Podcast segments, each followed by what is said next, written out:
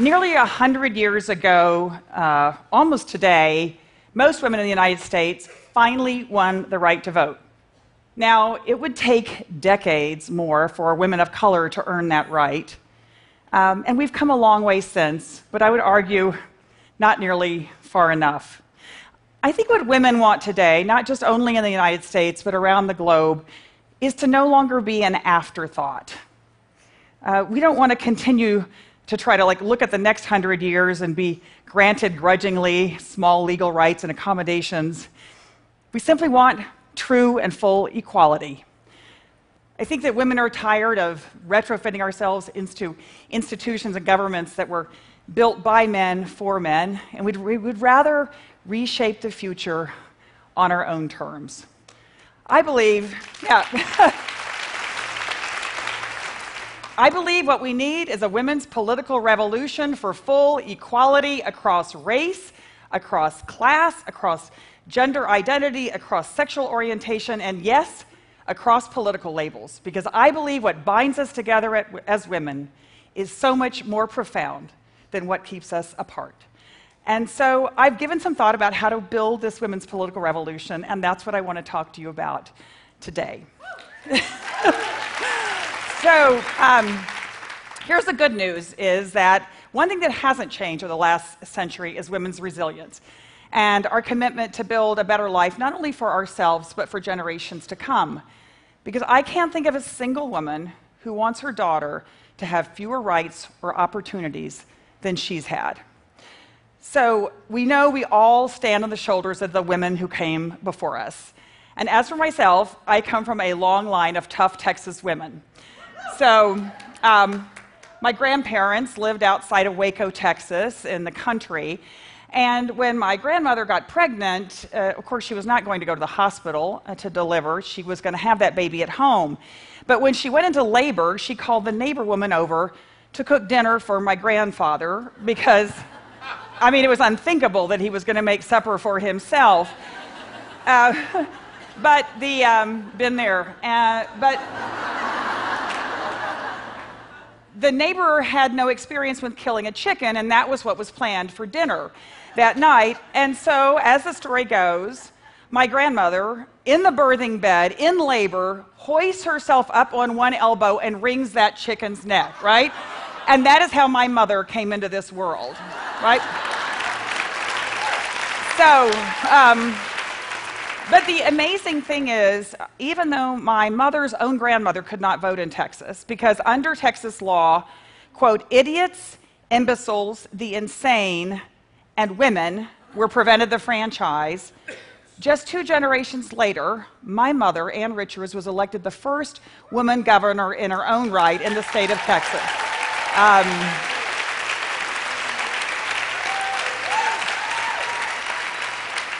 but you see, when mom was, when mom was coming up in, in Texas, there weren't a lot of opportunities for women. And frankly, she spent her entire life trying to change that.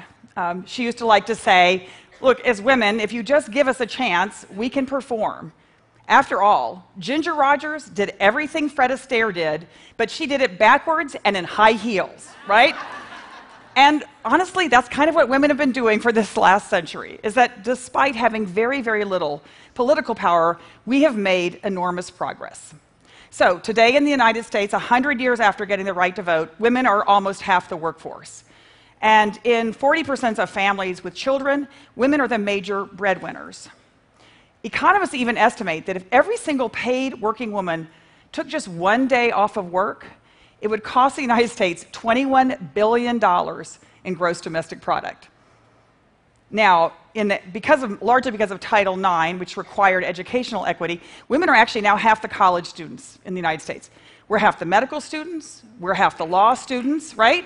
Exactly. And, I mean, one of, uh, a fact I absolutely love, one of the most recent classes of graduating NASA astronauts was what? For the first time, 50% women, right? Uh, so, the point is that women are really changing industries, they're changing business from the inside out. But when it comes to government, it's another story. And I actually think a picture is worth a thousand words. This is a photograph from 2017 at the White House when congressional leaders were called over to put the final details into the health care reform bill that was to go to Congress. Now, one of the results of this meeting was that they got rid of maternity benefits, which may not be that surprising since no one at that table actually would need maternity benefits. And unfortunately, that's what we've learned the hard way in the US for women. If we're not at the table, we're on the menu, right? And we're simply, we're simply not at enough uh, tables. Because even though women are the vast majority of voters in the United States, we fall far behind the rest of the world in political representation. Recent research is that when they ranked all the countries, the United States is 104th in women's representation in office. 104th, um, right behind Indonesia. So, is it any big surprise then, considering who's making decisions? We're the only developed country with no paid family leave. Uh, and despite all the research and improvements we've made in medical care, uh, and this is really horrifying to me, the United States now leads the developed world in maternal mortality rates. Now, when it comes to equal pay, we're not doing a whole lot better. Actually, women now, on average, in the United States, still only make 80 cents to the dollar that a man makes. Though, if you're an African American woman, it's 63 cents to the dollar. And if you're a Latina, it's 54 cents to the dollar. It's an outrage. Now, uh, women in the UK, United Kingdom, just came up with something I thought was rather ingenious in order to illustrate the impact of the pay gap. So, starting November 10th and going through the end of the year, they simply put an out of office memo on their email to indicate all the weeks they were working without pay, right? I think it's an idea that actually could catch on. But imagine if women actually had political power. Imagine if we were at the table making decisions. Imagine if we had our own women's political party that instead of putting our issues to the side as distractions, made them the top priority. Well, we know, research shows, that when women are in office, they actually act differently than men. They collaborate more with their colleagues, they work across party lines, and women are much more likely to support legislation that improves access to health care, education, civil rights. And what we've seen in our research in the United States Congress is that women actually they sponsor more legislation and they co-sponsor more legislation. So all the evidence is when women actually have the chance to serve, they make a huge difference and they get the job done. So how would it look in the United States if different people were making decisions? Well, I firmly believe if half of Congress could get pregnant, we would finally quit fighting about birth control and Planned Parenthood. I think that would be over.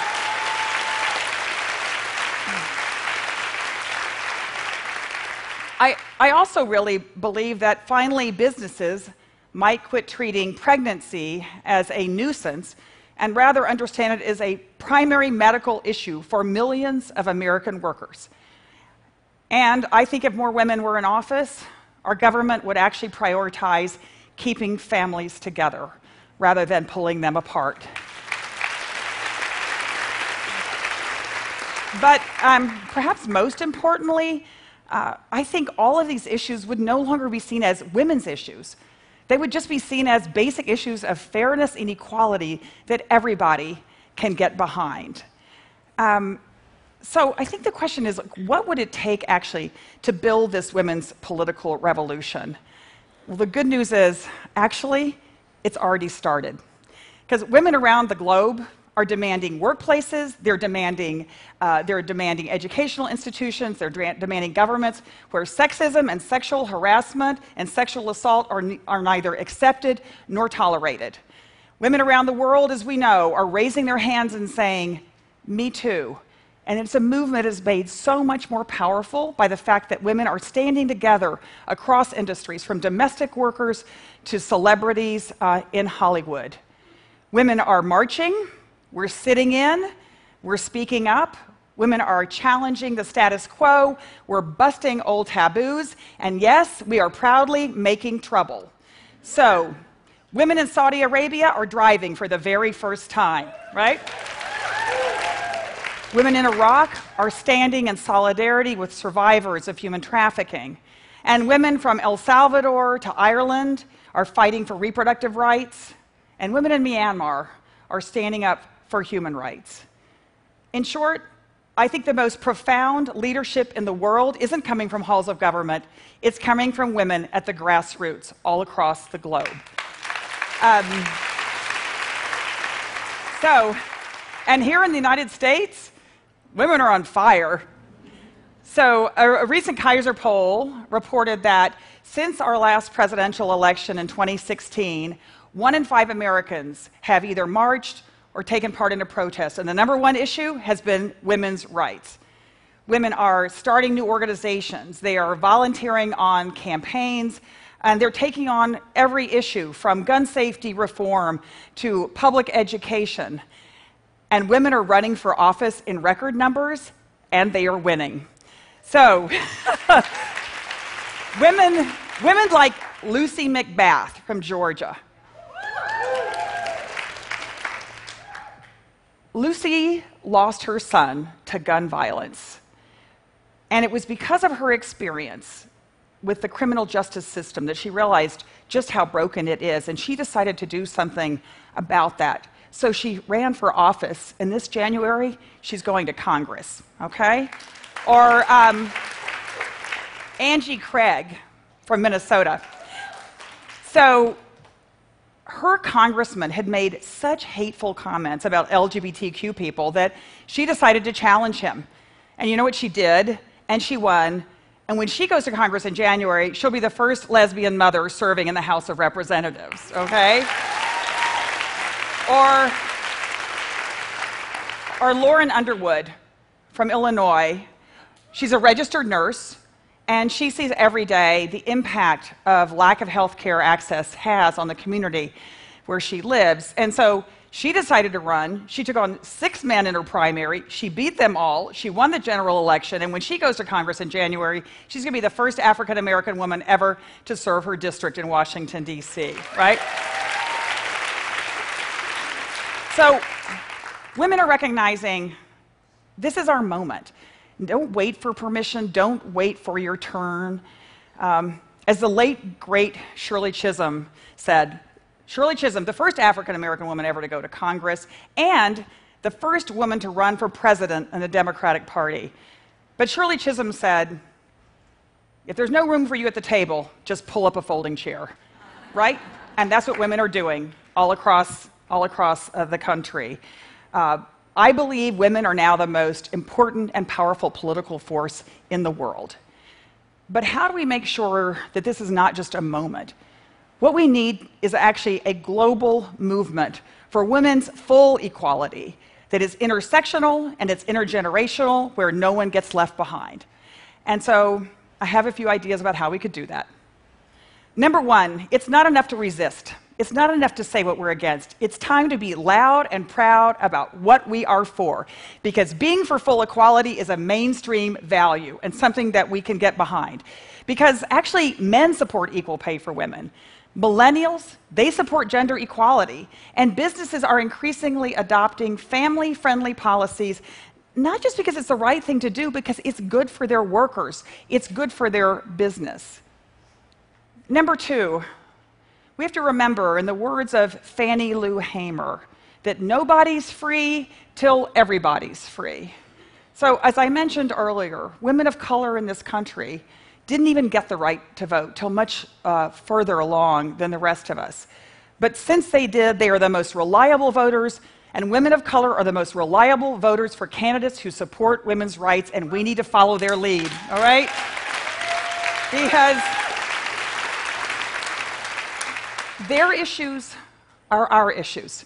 And as white women, we have to do more because racism and sexism and homophobia, these are issues that affect all of us. Number three, we got to vote in every single election, every election. And we got to make it easier for folks to vote, and we got to make sure that every single vote is counted, okay? Um, because the barriers that, uh, that exist to voting in the United States, they fall disproportionately on women women of color, women with low incomes, women who are working and trying to raise a family. So we need to make it easier for everyone to vote, and we can start by making Election Day a federal holiday in the United States of America.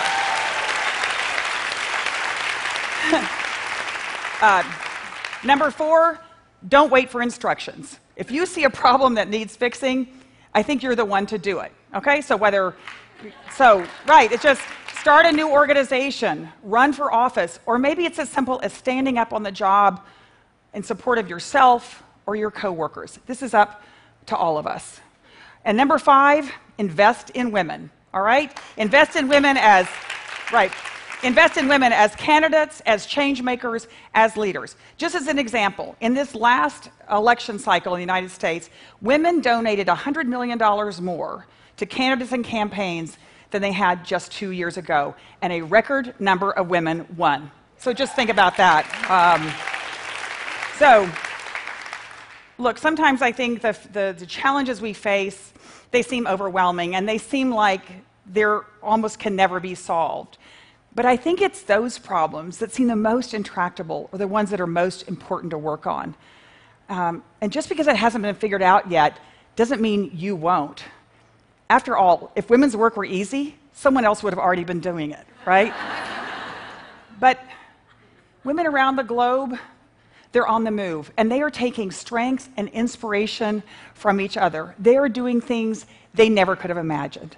So if we can just take the progress we have made in joining the workforce, in joining business, in joining the educational system, and actually channel that into building true political power, we will reshape this century. Because one of us can be ignored, two of us can be dismissed.